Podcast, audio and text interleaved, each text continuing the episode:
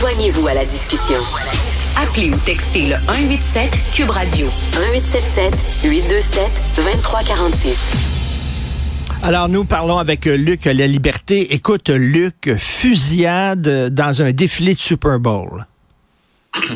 Écoute, euh, et, et c'est triste de le formuler comme ça.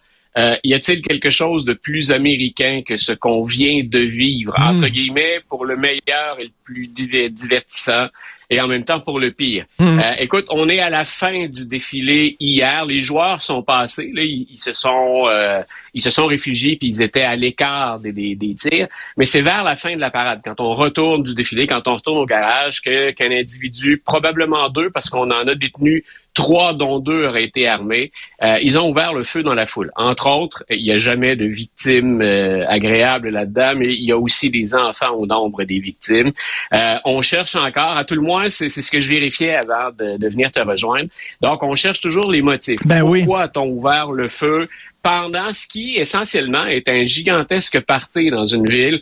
Pour souligner, en plus, Kansas City, ben, c'est trois fois dans les cinq dernières années qu'on qu'on a un tel défilé. Donc, c'est un événement familial, c'est un événement, ce sont des réjouissances. Le football, c'est le Super Bowl, c'est l'événement sportif de l'année pour les Américains. On aime d'autres sports, mais il y a quelque chose de particulier avec le football et le Super Bowl.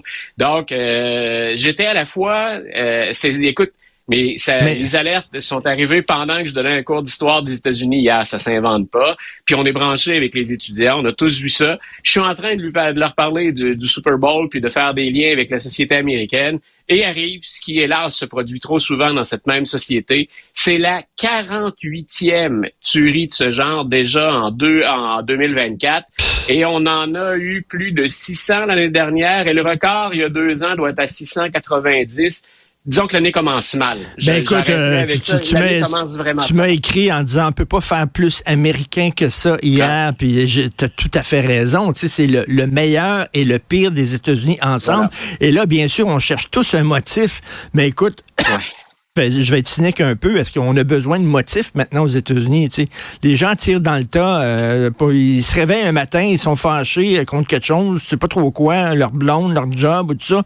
Pas un AK-47 puis commencent à tirer dans le tas. C'est rendu là euh, courant. Et il y a une chose, c'est rare hein, aux États-Unis ces jours-ci, il y a une chose sur, sur laquelle on s'entend les, les Américains, puis au plan des statistiques, c'est pire depuis la COVID. Donc, il y a vraiment, quand on regarde la, courbe, il y a vraiment une croissance, mais spectaculaire, à partir de 2020-2021. Donc, c'est un phénomène qu'on trouve depuis des années. Toi et moi, on suit assez les États-Unis, puis on y est allé assez souvent pour savoir que chaque année, ça va se produire, puis dans un nombre plus élevé que partout ailleurs en Occident. Euh, mais la COVID semble avoir euh, été une tempête parfaite pour ceux qui pour ceux qui, hélas, déjantent, en perdent le, fil des choses, euh, en ont trop, craquent et décident de se rabattre sur ce qui est malheureusement trop facilement disponible aux États-Unis, les armes à feu. Tout à fait. Euh, écoute, bonne nouvelle pour les démocrates hier. Non? Écoute, il n'y a pas beaucoup de bonnes nouvelles ces temps-ci, du moins dans, dans la couverture ou dans la perception. Quand on regarde les résultats d'une administration démocrate, euh, on, en a déjà parlé tous les deux, il y, a des choses dans le bilan qui sont très positives on n'arrive pas à les vendre. On n'arrive pas à convaincre, en tout cas, que c'est Joe Biden qui est responsable de ça et qu'il est capable de continuer et de répéter. Euh, Joe Biden, d'ailleurs, c'est une des choses sur lesquelles on s'interrogeait, son effet ou les perceptions à l'endroit du président dans une élection qui a lieu ni plus ni moins qu'à Long Island. On est à New York, mais on est dans une circonscription, même si on est à New York, c'est une circonscription qui est euh, une circonscription pivot. Donc, c'est euh, celui qui était là, c'est celui qu'on a, euh, dont on a botté les fesses hors de la Chambre des représentants, George Santos. Donc, on a dit grosso modo, et ce sont les républicains qui s'expriment, il est une véritable disgrâce. Donc, on l'a exclu, chassé de la Chambre des représentants.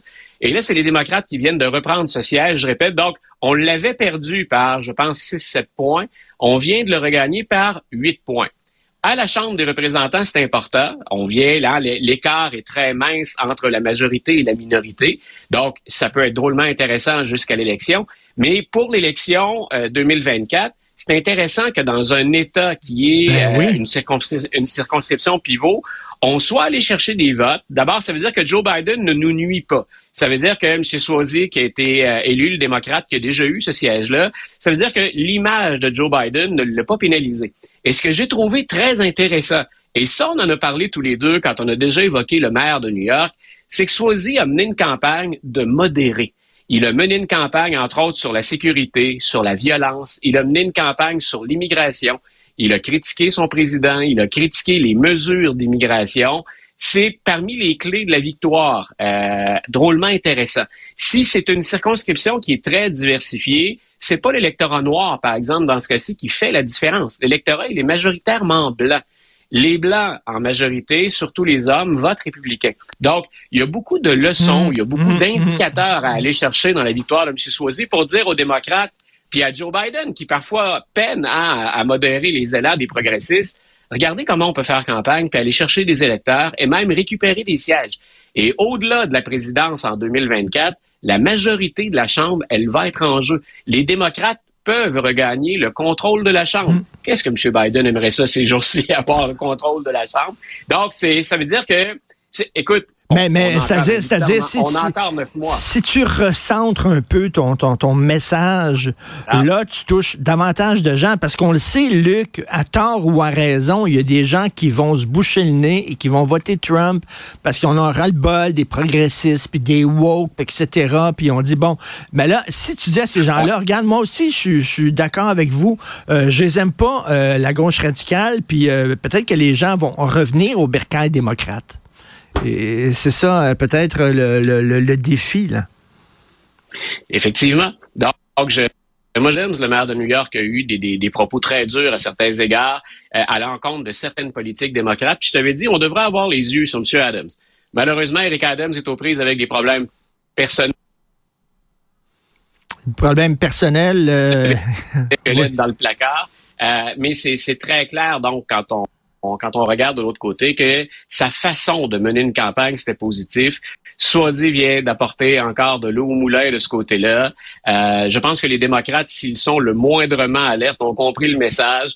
Euh, puis dans certains États, on peut non seulement permettre à Biden, si c'est encore lui, toujours, donc de l'emporter, mais aussi d'aller chercher une majorité à la Chambre. Et euh, écoute, on a vu Trump euh, ce matin qui faisait un point de presse devant une cour de justice, un tribunal. Là, je, suis toute mêlée. Là. Il y a tellement d'histoires contre Trump. Là, c'était pourquoi là, exactement? Pourquoi il s'en va devant un tribunal? je suis pas tout seul. les gens regardent ça en disant c'est quoi, la nouvelle poursuite? Là? Il y en a beaucoup, ça va nous hanter ou nous poursuivre, planer sur l'élection jusqu'au 5 novembre. Euh, il est en cours deux fois euh, aujourd'hui. Une fois, il va être là physiquement, l'autre fois, ce sont ses avocats. Donc, à New York, il est pourchassé pour, euh, il est pourchassé essentiellement pour avoir fraudé de manière à être capable de payer Stormy Daniels pour acheter son silence. Donc, c'est cette vieille histoire qui refait surface. De l'autre côté, en Georgie, ben c'est cette fois-là à l'avantage de M. Trump. C'est-à-dire qu'on en avait parlé tous les deux. La procureure en charge du dossier, Fanny Willis, on avait des audiences aujourd'hui pour savoir si elle devrait abandonner la cause, si elle devrait se rétracter parce qu'on l'accuse de, trafic d'influence finalement. C'est une relation amoureuse avec un avocat qui travaillait avec elle, mais on pense que lui a tiré profit de cette relation-là, c'est-à-dire qu'elle lui a accordé sur la base de leur relation amoureuse, ni plus ni moins, euh, que l'équivalent de 600 000 dollars pour travailler sur le dossier de M. Trump. Ça excuse pas le geste de Trump, ça veut pas dire que le procès n'aura pas lieu. Ce que M. Trump aime de cette situation-là, c'est qu'on remplace pas un ou une procureure à pied levé en, en 24 heures. Donc, ce sont des délais supplémentaires dans la cause de la Georgie, qui est une, à mon avis, des plus caricaturales. C'est-à-dire une, euh, une des causes non seulement les plus graves, mais où Donald Trump est littéralement coincé. Alors, Fanny Willis, si jamais elle devait être forcée de se rétracter, elle aurait fait tout un cadeau à la campagne Trump parce que le procès se déroulerait fort probablement après l'élection. On ne serait pas embêté avec ça jusqu'au 5 novembre. En tout cas, écoute, on va suivre de près ce qui s'est passé à Kansas City, puis on va peut-être y revenir demain. Merci beaucoup, Luc. Bonne journée. À demain. Bonne journée, Richard. Richard Martineau. Disponible aussi en balado sur l'application et le site cube.ca.